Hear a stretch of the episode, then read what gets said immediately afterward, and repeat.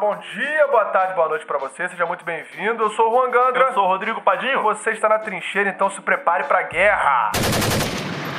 Pessoal, dando continuidade aí ao nosso nosso podcast de Coríntios, né? A gente falou no primeiro podcast sobre as divisões da igreja e agora a gente vai continuar é, nos capítulos que se seguem ali, né? A gente falou capítulo 1, 2 e 3, agora a gente vai seguir o capítulo 4, 5, 6 e 7. É isso, né? E, gente, só repetindo o que eu falei no podcast anterior, que a divisão que Paulo faz é até bom, né? Quando você for estudar o livro de Coríntios, toda vez que você for começar a ler, você pensa que Paulo ele divide em cinco assuntos esses assuntos, na verdade, são problemas que estavam acontecendo na igreja de Corinto. E ele trata o seguinte: ele mostra o problema, o que estava acontecendo, e ele traz a solução do problema, né? Ele responde o que deve ser feito com o evangelho, com teologia, com doutrina. E agora, no podcast anterior, foi, foi sobre divisão, né? Estava acontecendo ali um partidarismo. E agora, nesse episódio, os problemas são da área sexual, né? Da ética sexual, que abrange tanto imoralidade sexual quanto a ética no casamento. Exatamente. O episódio de hoje é justamente esse, é sobre sexo. Então, gente, a igreja de Corinto ela ficava na cidade mais promíscua do mundo. Era a cidade onde tinha mais promiscuidade, mais imoralidade e era também uma cidade rica, né? Por isso que eles também eram soberbos. Era quase como se fosse uma Las Vegas, né? Colocando nos dias de hoje. E os cristãos dessa cidade era como se fosse uma, uma ilha e em volta dessa ilha estavam cercados de tentação, de promiscuidade. Cara, os, os cidadãos de Corinto não conheciam a palavra castidade. Eles não sabiam o que davam na telha deles fazer, eles liberavam, eles faziam qualquer coisa. Os caras eram sinistros. Aí tu imagina a dificuldade de se manter uma igreja pura, né? Porque tudo ao redor deles gritava imoralidade, promiscuidade, depravação. Só que o problema, cara, que estava acontecendo nessa igreja, Paulo até cita que é um problema muito específico aqui, que era o problema Juan, que estava até escandalizando os de fora, estava é. até escandalizando os pagãos. Que aconteceu um caso de um cara ter relações com sua própria madrasta. E isso escandalizou até quem é de fora, cara, porque nem os pagãos faziam isso. É isso, a, a, igreja de Corinto, eu vejo assim, Rodrigo, tem muito a ver com a nossa igreja hoje, né? Tipo assim, uma sociedade, a nossa, a nossa igreja, né? Tá dentro de uma sociedade, mano, que não tem referencial nenhum de nada. Igual você falou, é como se fosse uma ilha, né, cara? Vivendo, tipo, é uma ilha numa cultura Isolada. completamente decadente, né, cara? E o problema ali que Paulo trata, cara, não é nem o problema da cultura, é o problema do pecado dessa cultura invadindo a igreja. É, entrando na igreja. Começou a entrar na igreja, e aí que é o problema. Paulo ele fala que no versículo 9, no versículo 10 do capítulo 5, ele fala assim: Eu vos escrevi, já em carta vos escrevi que não vos associasseis com os impuros.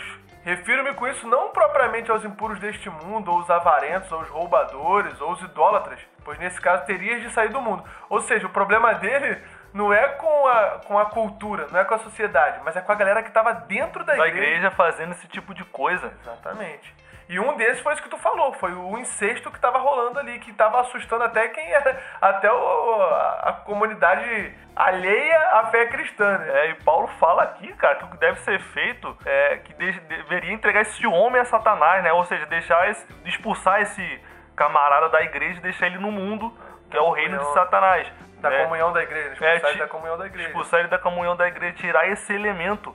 Paulo até fala aqui que um pouco de fermento, um pouquinho de fermento vai levedar toda a massa. Ou seja, se você manter um ímpio, uma imoralidade, um pecado, e se você tolerar, que era inclusive que a igreja de Corinto estava fazendo, a reação, ah. quando aconteceu esse pecado, a reação da Corinto, do, dos crentes foram o quê? Eles não fizeram nada eles estavam orgulhosos quando Paulo fala aqui, né? Eles deveriam estar tristes. É. Deviam trocar o orgulho pela tristeza. É, eles cometeram três erros ali, mano. Primeiro foi de, de fazer uma concessão ao pecado. É. É, a maior tristeza de Paulo foi não foi o pecado ter acontecido, mas a reação e a atitude da igreja em relação ao pecado desse jovem aí que cometeu o incesto. Esse jovem? É, desse... Você acha que é jovem? Ah, eu acho. o segundo problema, mano, é, é, tipo assim, é o pessoal não chorar, né, cara, pelo pecado, mas se orgulhar, cara. É como se estivesse olhando para si e falando, não, a gente é top. A gente é, Caraca, cara, é como se ele estivesse se julgando, tipo assim, não, aqui na igreja a gente é liberal, cara. A nossa, a nossa igreja é mente aberta, a gente aqui tem liberdade. Que era um dos, da filosofia, né, dos coríntios. Do, dos coríntios lá, né? Aqui a igreja, nossa igreja é liberal, cara. Você não tem regra, aqui não tem princípio, não tem nada de ficar, ficar fiscalizando a vida dos outros. A gente não julga os A outros, não não. julga, pô, aqui a gente não julga. E o outro problema que Paulo critica a igreja é deles não terem aplicado a disciplina, igual você falou. E De retirar o é, elemento. tirar o cara da igreja. Então, assim, sempre que a gente entende algo errado, né? Sempre quando a nossa postura é equivocada em relação ao pecado, a gente passa a tolerar esse pecado. Não sei se você já, já percebeu isso. Toda vez que a gente tem um entendimento errado sobre o pecado, a gente tolera. E até a gente Caraca, fala sobre os pecados modernos, né? De pecado não é pra ser tolerado. Não é pra ser tolerado. Nenhum tipo de pecado é pra ser tolerado na igreja. É pra ser combatido, né? Combater o pecado e tratar esse pecador. E a igreja não fez isso, é por isso que Paulo vem batendo com pressão. Cara, eu imagino Paulo nos dias de hoje escrevendo essa carta aqui pra uma igreja com o mesmo problema. Que tipo de resposta Paulo, sei lá, o que, que as pessoas falaram de Paulo? Ah, Paulo, é, tem que perdoar o irmão, tem que Seja- amar. Seja menos. Seja menos, Paulo. Poxa, Cristo pregou amor, gente tem que amar os perdidos, vai deixar ele lá fora no mundo. Deus é amor, Deus Paulo. é amor, Você- Paulo. você- Imagina. E Paulo tá falando aqui, tirem esse homem da comunhão. Cara, tipo, a gente fala aqui, já gravamos vários podcasts aqui, Efésios, já, Albert aqui mesmo gosta de falar sobre esse assunto, da comunhão da igreja, da comunhão que a gente tem que ter com outros irmãos, que nada pode abalar essa comunhão. Agora, até o versículo que você citou, Paulo fala, não se associem com os ímpios desse mundo. Né? E Quando ele fala ímpios desse mundo, não tá falando dos idólatras, dos ladrões, ele tá falando com quem se diz irmão, é idólatra, é avarento, é promíscuo. E Paulo fala, com esse tipo de gente vocês nem comem juntos, vocês nem vai na casa. E é engraçado que no- nos capítulos anteriores ele combate a divisão, né? A gente falou até sobre isso no final do podcast É. passado. Ele combate a divisão nos capítulos anteriores e logo nesse capítulo 5, 6 e 7, é, principalmente nesse capítulo 5, ele fala, cara, exclui esse cara da igreja. Aí alguém pode falar assim, peraí, Paulo, você tá falando há pouco tempo que não era pra poder dividir, mas não, esse tipo de coisa, essa divisão é essencial, é obrigatória pra saúde da igreja. E quando você tolera o pecado, você tá meio que sendo conivente concordando. Porque, por exemplo, a gente anda junto. Você, pô, tem uma vida ilibada, uma vida santa, e um pecado meu é escancarado, eu não tenho uma vida santa, eu acabo cometendo escândalo. E você continua andando comigo Como se nada. como se nada. O respeito que você tem, o crédito que você tem, vai pro lixo, porque você tá andando comigo. Vai parecer que você está concordando É com o meu aí. pecado. Verdade. E quando a igreja tolera o pecado, é como se ela estivesse dizendo que concorda e que pelo menos é conivente com esse pecado. Isso é um problema. Cara, é, o pastor Jack, né, que a gente segue, quantas vezes ele fala que já fez isso, né? Já proibiu, já expulsou gente da igreja, já proibiu de certos lobos entrarem na igreja, cara. Quantos lobos entram na igreja pra poder né, abusar, se aproveitar da- das irmãs, os garanhões, né, que ele fala. É. E pastor Jack expulsa esse tipo de gente. Ele falou que se reúne com os presbíteros da igreja dele. E é lógico que isso é importante até falar, que a excomunhão não pode ser um ato só de uma pessoa, né, cara? É, É. a comunidade que precisa expulsar esse cara. Senão vira ditadura. É, senão vira ditadura. O- o- ele reúne os presbíteros da igreja dele e, pô, é, eu acho que deve ser até assustador pra esse cara, né? Imagina um monte de homem vindo falar, irmão, não volta aqui. Você tá excluído, você não volta aqui. Não, por isso que o corpo do presbitério tem que ser só nego bom, né? Só nego Paulo, Léo Forte. Stronda. Não, quando, cara, se eu for abrir uma igreja, eu vou parar ali na Smart, pegar só os bombadão consagrar tudo a presbítero, ó. Diácono ali, presbítero, aí eu abro minha A igreja. sociedade não tá entendendo.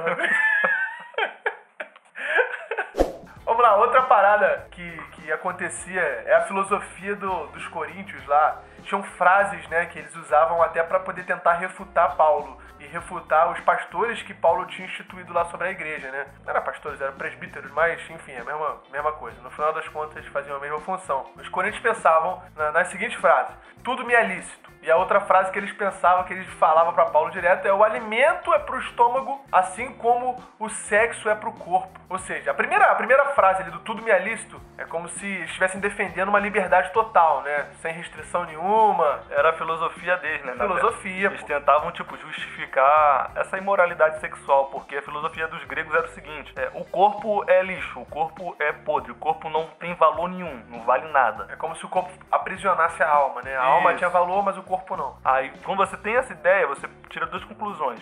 Poxa, se o corpo é ruim, então tenho que castigar ele ao máximo, me privar de todos os prazeres do mundo. E tinha até as ideias de, de autoflagelo, né? Que o pessoal Isso, veio daí. batia. assim. Ou se, ou se o corpo é ruim, então não importa o que eu faço com ele, o que importa é o que tá dentro de mim. Eu imagino os crentes de Corinto falando o seguinte: Poxa, esse pecado é no corpo, cara. O que importa é o que tá dentro de nós, o O espírito. que vale é o coração, a intenção. O que vale é o que tá a alma. dentro, tá entendendo? E, só que não, Paulo ele fala, o, é, a frase que você falou, né? O estômago é, pro, é pra comida e a comida é pro estômago. Aí eles falavam, né? Então, o corpo é pro sexo, o corpo é pros prazeres e os prazeres são pro corpo. Só que não, Paulo fala, o corpo não foi feito pra imoralidade, o corpo foi feito pra glória do Do Senhor. Senhor. É isso aí, pro Eles Senhor. tinham a ideia de, tipo, de menosprezar o corpo. Como se só o que foi salvo na gente foi só o espírito, foi só a alma, né? De acordo com o que você entende. Só que não, Deus também salvou o nosso corpo. E o nosso corpo importa. É por isso que a gente se trata do nosso corpo. A gente vai no médico, a gente se consulta, a gente é, faz exercício, porque a gente quer cuidar bem do nosso corpo. E cuidar bem do nosso corpo é glorificar Deus. Pô, e Cristo vai, vai, vai trazer uma nova, uma nova vida ao nosso corpo, né, cara? Ele vai Exato. glorificar o nosso corpo. Então, o corpo, a importância. É uma, pô, uma coisa interessante, Rodrigo, que a gente tá falando aqui sobre a questão da liberdade, do, a liberdade do- do- dos coríntios, que eles alegavam ter ali, cara. A gente precisa entender que o cristão, na verdade, ele não é cercado de restrições, igual muitas pessoas pensam. Não faça isso, não faça aquilo. É, a gente não é cercado disso. A gente é livre, né? Mas aí tem um perigo, né, cara? Que é você colocar a liberdade cristã num patamar diferente e acabar se tornando escravo daquilo que você pratica. É, muita gente que fala assim, eu sou livre e eu faço o que eu quiser. Na verdade, a pessoa não é livre, mas quando ela diz que faz o que quiser, ela vai estar apenas acessando aquilo que, que ela é dominada, aquilo que domina ela. Ah, eu sou livre, eu posso então fumar. Na verdade, o cigarro já domina ela há mó tempão, ela só tá acessando aquilo que já domina ela. Ela tá querendo arrumar Então- uma desculpa bíblica pra poder pecar. Exato. Então a verdadeira liberdade é você superar com a força de Cristo aquilo que te domina. Você não ter nenhum domínio, a não ser o de Cristo. Maneiro. Outra parada que Paulo ensina também a respeito do, do sexo, né? Que o pessoal tava criticando ali, falando que o, corpo era pros prazeres. É que Paulo tá falando que o sexo é uma bênção. Ele fala, mano, o sexo é bom pra caramba. Só que pode se tornar uma maldição. Exato, é. Ele é uma bênção com as, com as regras específicas, né? Dentro do casamento, num casamento heterossexual, monogâmico, enfim. E é um sério problema fora dele, né? É como se a, a nós, cara, criaturas de Deus, a gente veio com um manual de instrução. Se você fizer uma coisa errada de um, de um jeito errado, vai escangalhar o negócio. Sexo é uma coisa boa que Deus instituiu, é um prazer. Deus fez a gente assim. Só que se você obter isso de uma forma errada, vai dar pane no sistema. Você vai estar pecando contra o seu próprio corpo. No versículo 18 do capítulo 6, Paulo dá uma ordem muito maneira para os coríntios. Ele fala assim, ó, fugir da impureza ou da imoralidade, né? Ele dá uma ordem, cara, que ele não manda. Ele fala para poder resistir ao diabo, mas para poder fugir da impureza, cara. Cara, quantas vezes a gente pensa que, ah, não, eu sei meus limites, eu conheço, eu sei até onde eu posso ir, até onde eu posso parar. A gente ouve muito isso, né? Mas a Bíblia manda a gente resistir ao diabo, mas fugir da impureza, cara. Você, tipo, Correr. não combate, não, re- não é pra resistir. É pra fugir, Você pra foge, correr, você mano. não deixa nem a situação ocasionar, né? É igual o José, mano. É igual o José Isso, lá. perfeito, é. A mulher vem pra poder seduzir ele, ele mete o pé, mano. Mete Né, José tá não nem aí. espera a mulher levar ele até a cama pra ele de lá falar, não, eu não, quero. a- Meu limite Ele- é até aqui. É, ele corre, Ele literalmente, ele literalmente foge. É muito sinistro, porque ele não fica brincando com o pecado, né, cara? Imagina ele falando com a mulher. A mulher não deita aqui, não, não. Meu limite é até em pé aqui do lado da cama aqui. Eu posso ficar até te olhando, né? Mas, pô, eu não vou deitar aí, não. Pô, não tem como, eu tenho que fugir, cara. Ele não fica paquerando a tentação, mano. Tá ligado? Isso, Ele é maluco perfeito. É paquerar a tentação. E no capítulo 7, Paulo vem tratando sobre o casamento. E aí a gente vai entrar num tema aqui que socialmente, né, é um tema meio controverso. Nossa, nossa cultura e até alguns líderes, né, é, pensam um pouco diferente desse capítulo, mas entre os líderes e a Bíblia, eu escolho a Bíblia, cara. Eu escolho a Bíblia. E a gente vai abordar um pouco como que Paulo trata essa questão do casamento, né? No início do capítulo 7, ele vai abordando que existem dois tipos de grupo, dois extremos, né, é, na, na igreja. Primeiro grupo pensava que o sexo era pecado mesmo no casamento. Esse grupo defendia que o celibato, né, você, a- essa abstenção sexual, era um estado moralmente superior ao casamento. E o segundo grupo, provavelmente formado pela maioria de judeus ali, sei lá, julgava que o casamento não era opcional, mas obrigatório.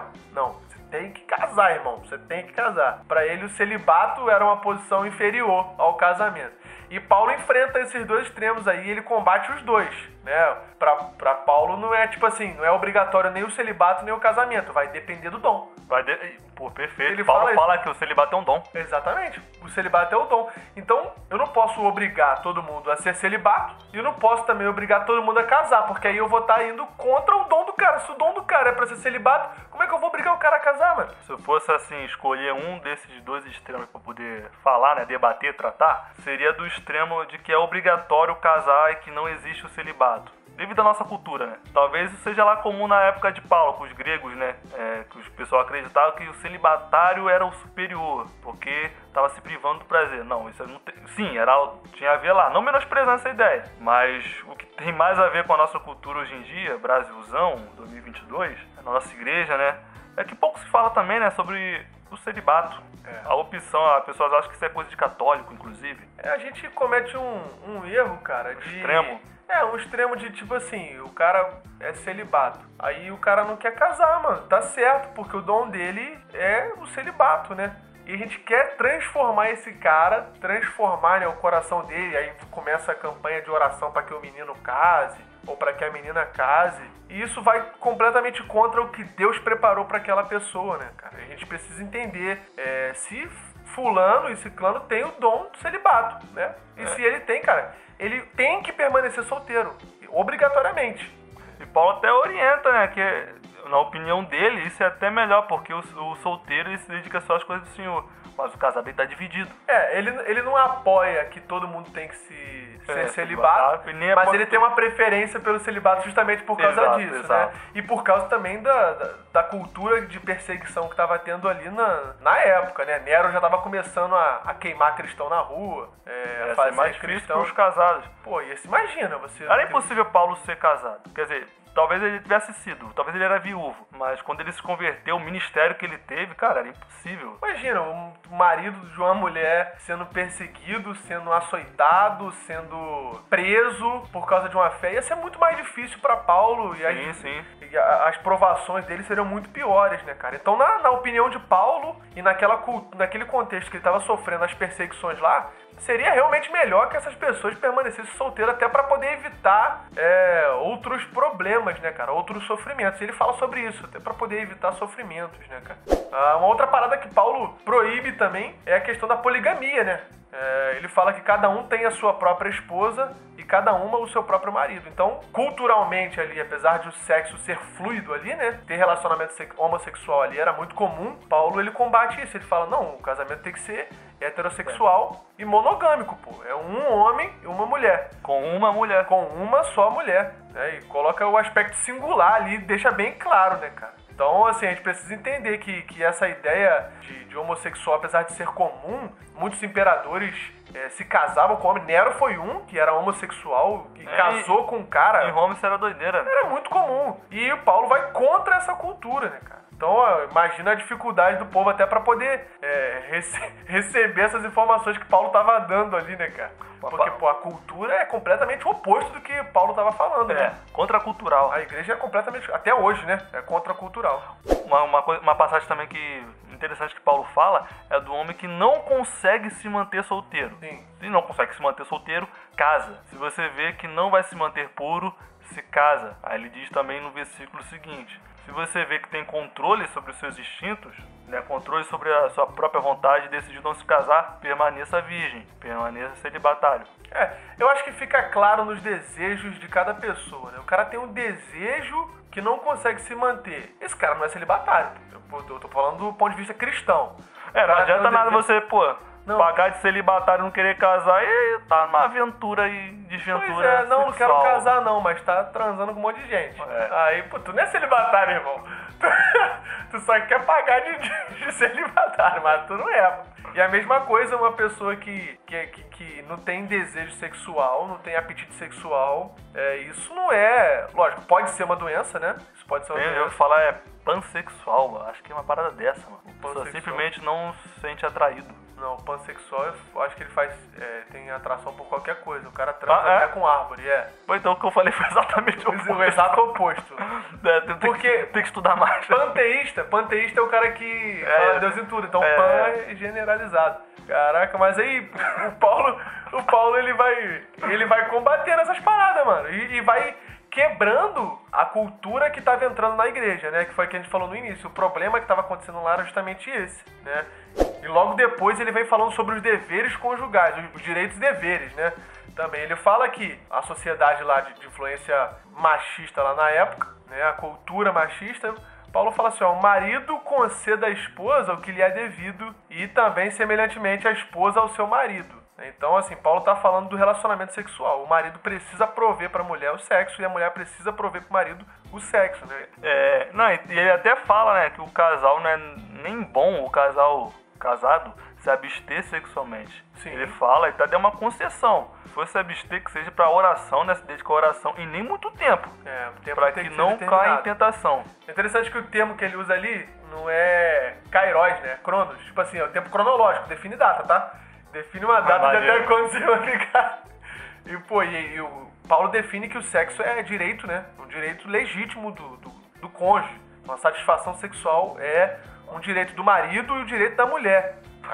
Porque acontece o seguinte, às vezes, Rodrigo, tu que não é casado ainda, mas vou te falar. É, a gente conversa com diversos casais, a gente até ouve, o pessoal ouve muito o pastor Cláudio Duarte, o pessoal sabe é, de histórias de que mulheres às vezes chantagi chantagia o marido e o marido chantageia a mulher sexualmente pra poder obter favores. Isso é pecado, Isso é mano. demoníaco, cara. Isso é Tu tá, tu tá rindo, eu falei seríssimo, mas isso é demoníaco, tô falando sério, cara.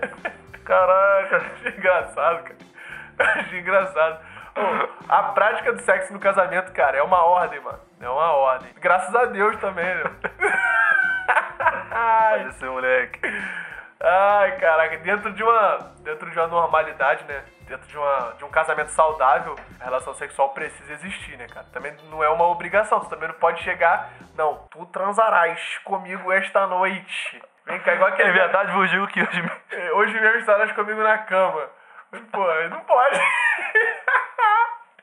então aquele, aquele extremo, né? da- te- teve até um meme que o pessoal falou assim, ó. Eu vou lhe usar. Vem aqui que hoje eu vou lhe usar. Não é assim também, pô. E de, logo após Paulo tratar sobre essa questão do casamento, ele vem abordando a questão do divórcio. E é aí que entra o, o grande problema dos nossos dias, né? A gente vê muitas pessoas se divorciando por motivos completamente alheios aos motivos permitidos por Cristo e pelo apóstolo Paulo e pela Bíblia, né, cara? Cara, o divórcio, assim, chegou a um nível. é, a porcentagem né, de divórcio, a taxa de divórcio, já se igualou entre quem não é crente e quem é crente. Tá no mesmo nível, mesmo, mesma quantidade. Isso, é Qualquer absurdo. motivo virou motivo legi- é, legítimo para divórcio. Sendo que a Bíblia, Juan, ela dá, ela dá apenas três concessões. Na verdade, duas. Dá duas concessões de divórcio. Sendo que, Juan, a Bíblia, ela dá apenas três concessões para você casar de novo. A primeira, se você for viúvo, né? né, E nem entra no divórcio, no caso de ser um divórcio. É o segundo, quando acontece o caso de moralidade sexual. Infidelidade, né? Infidelidade. Sexual. uma, uma ressalva aí também. E a outra é quando um na parte do casal se converte e a outra não. A outra continua ímpia e esta decide abandonar. E Paulo fala, né? Do ímpio que não se converteu, do casal que não se converteu, deixa ir. Se ele quiser permanecer, permaneça. Mas se ele quiser ir, deixa ir. Sim, Sendo Paulo- que eu, mas hoje em dia, cara, todo mundo virou motivo para divórcio e casar de novo. É, a pessoa fala assim, ah, a gente não, não se adaptou, não. Ah, vamos divorciar. Caraca, mano, não é assim não. Paulo ele deixa bem claro no capítulo 7, versículo 10 e 11, ele fala assim, ó. Eu descobri que eu não amo ela. É, ah, pô, Eu descobri que eu estou Correto. casado com a pessoa errando. Eu me apaixonei pela pessoa errada. A pessoa manda essa, mano. Aí, ó, Paulo deixa claro no capítulo 7, velho. Ele fala assim, ó.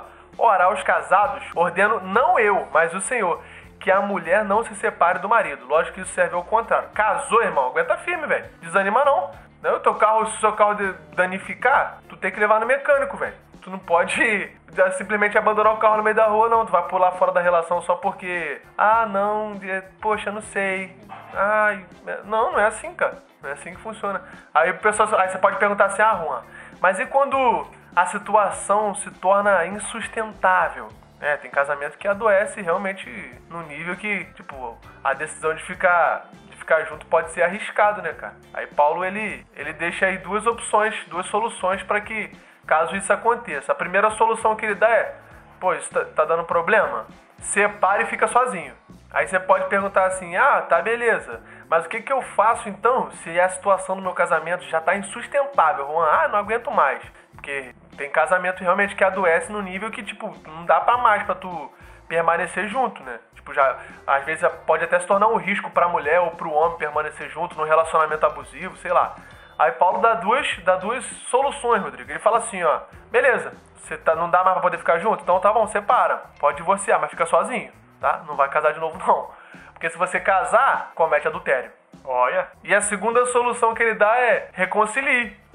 Faça uma reconciliação. Mas o Paulo, de maneira nenhuma, ele apoia o divórcio, cara. Não tem como ele falar assim, não, pode divorciar e casar de novo. Só nessas três coisas que você falou aí, Rodrigo. Ele, ele, ele reafirma o que Jesus falou lá em Mateus 19. Né? Ele fala, pô, é, só é legítimo o divórcio se o, o cônjuge for vítima de infidelidade conjugal, né? Ou esses outros, outros casos que você citou. Ainda diz, né, lá no Mateus 19 mesmo fala que o que Deus juntou não separe o homem. Mano, Deus coloca muro ao redor do casamento. Não é para poder fazer do casamento uma prisão, mas um lugar seguro, uma proteção para Maneiro, ambos. maneiro. E a igreja de Corinto é- era uma igreja nova, né, cara? É uma igreja que a galera se converteu no evangelho lá depois de casado. E aí tinha esse problema também. E a galera até questionou Paulo. Tá, beleza, Paulo. Eu tô casado, ó, me converti, eu tô. Eu, eu me converti ao evangelho, mas meu marido ou minha esposa, não. O que, que a gente faz? Eu devo me separar, então, já que eu tô casado com um incrédulo? Paulo fala, não, mano, vai ficar junto. Vai ficar junto, não é pra divorciar. Ele ainda vai abordando essa questão, né? Ele fala assim, ó. Se algum irmão tem a mulher incrédula e, e esta consente em morar com ele, não a abandone. E a mulher que tem marido incrédulo e este consente viver com ela, não deixe o marido. Ou seja, não é pra poder abandonar, pô. Por quê? Depois de cristã, né? Depois de a pessoa se tornou cristã, depois de ter casado, ela não pode usar isso como base pra poder separar. Ah, não, meu marido é ímpio. Mano, mano. Então você vai ter que influenciar ele como cristão agora pra poder mudar, transformar esse Só se o, esse o lado, incrédulo né? quiser ir, né? É, se o incrédulo quiser ir. Mas nesse caso, o cara não quer ir, quer ficar. Não, tu vai divorciar? Não, pô, não. Pô, imagina, cara, você levar os benefícios do, da, da fé cristã pra dentro do seu casamento. Pô, o seu marido ou a sua esposa vai olhar e vai falar assim: caraca, mas realmente, melhorou. Melhorou, não tem como eu. Porque, assim, lógico, né? Você não pode também ficar uma. Se tornar cristão e piorar o teu casamento. aí, pô, aí tu tá também estragando o evangelho dessa forma Tá jogando contra. tá jogando, coro- tá jogando contra, pô, com certeza. Tipo, se a fé cristã entra num lar descrente, cara, isso tem que ser uma ponte pra bênção, tá ligado? Tem que ser um caminho que vai melhorar o casamento. E não É, Paulo até, estragar. até fala, né? O marido descrente é santificado pela esposa crente. sim. E a esposa descrente é santificada pelo marido crente. E esse santificar justamente é essa questão dos benefícios da fé, cara. E não é tu vai, ah não, casei com meu marido, meu marido agora vai, vai virar santo, mesmo fazendo tudo. Não, não é Pra isso. gospel. É, vai virar gospel, não. Mas o, o, o Calvino ele diz, né? A piedade de um contribui mais para a santificação do casamento do que a impiedade do outro para torná-lo impuro. Calvino manda A essa. luz é mais forte do que as trevas. Exatamente. O casamento com um cristão, né? Você tem que ser melhor do que o casamento entre dois não cristãos, né? Tem que ser pelo menos 50% melhor, porque espera-se uma melhoria, né, cara? Espera-se os benefícios da fé sendo manifestos nessa pessoa, né, cara? E, pô, e basicamente é isso que Paulo vem abordando aí nesses, nesses três capítulos que a gente veio, veio trazendo pra vocês aí. Espero que tenha ficado claro aí e se o seu casamento anda mal, não busque o divórcio, cara. Busque ajuda, né? Pastoral. Busque ajuda. Busque ajuda, cara. Se o seu carro ca- acabar o combustível, vai no posto de gasolina, cara. O posto de gasolina espiritual são, pra, nesse caso, né, de casamento, são pessoas que estão casadas há mais tempos aí, tem é, como te orientar, te ajudar de certa forma, né, cara? E falando ainda a questão da, da, da impureza sexual, se mantenha puro, né, cara? Se mantenha puro. Se você não consegue se manter puro aí, cara, procura um casamento, procura um. Não procura um, uma família casada, não, mas procure um. Só pô, procure um casamento. Hum, gostei daquela casada ali. Não, pô. É. Procure se casar. Procure se casar para que você não venha pecar, não venha cair nesse, nessa ladainha aí de, de liberdade que o pessoal da, da cultura vem, da nossa cultura secular, né, vem pregando. Se mantenha puro, com certeza Deus vai te honrar muito mais do que se você for pro, pro caminho oposto aí da, da desse tipo de coisa. Valeu, que Deus abençoe a sua semana aí, sua semana seja uma bênção. Semana que vem tem mais um podcast continuando aí essa, essa linha de, de Coríntios. Espero que esteja te abençoando aí, que a sua semana seja maravilhosa. Não esquece de compartilhar. Não esquece. Porque você esquece, pô. Tu pensa que eu não sei que você esquece? Você esquece, pô. A gente tem tudo monitorado. Tem tudo monitorado. Eu tenho as provas aqui impressas de que você esquece. Não esquece de compartilhar. Manda esse podcast pra alguém aí. Manda, encaminha. Ah, não quero mandar esse podcast, não. Pega o outro aí que você gostou mais e manda, pô. Compartilha isso aí, marca a gente lá no, nas redes sociais, valeu? E que Deus abençoe a sua vida aí. Fica na paz. Valeu. Valeu. Um abraço.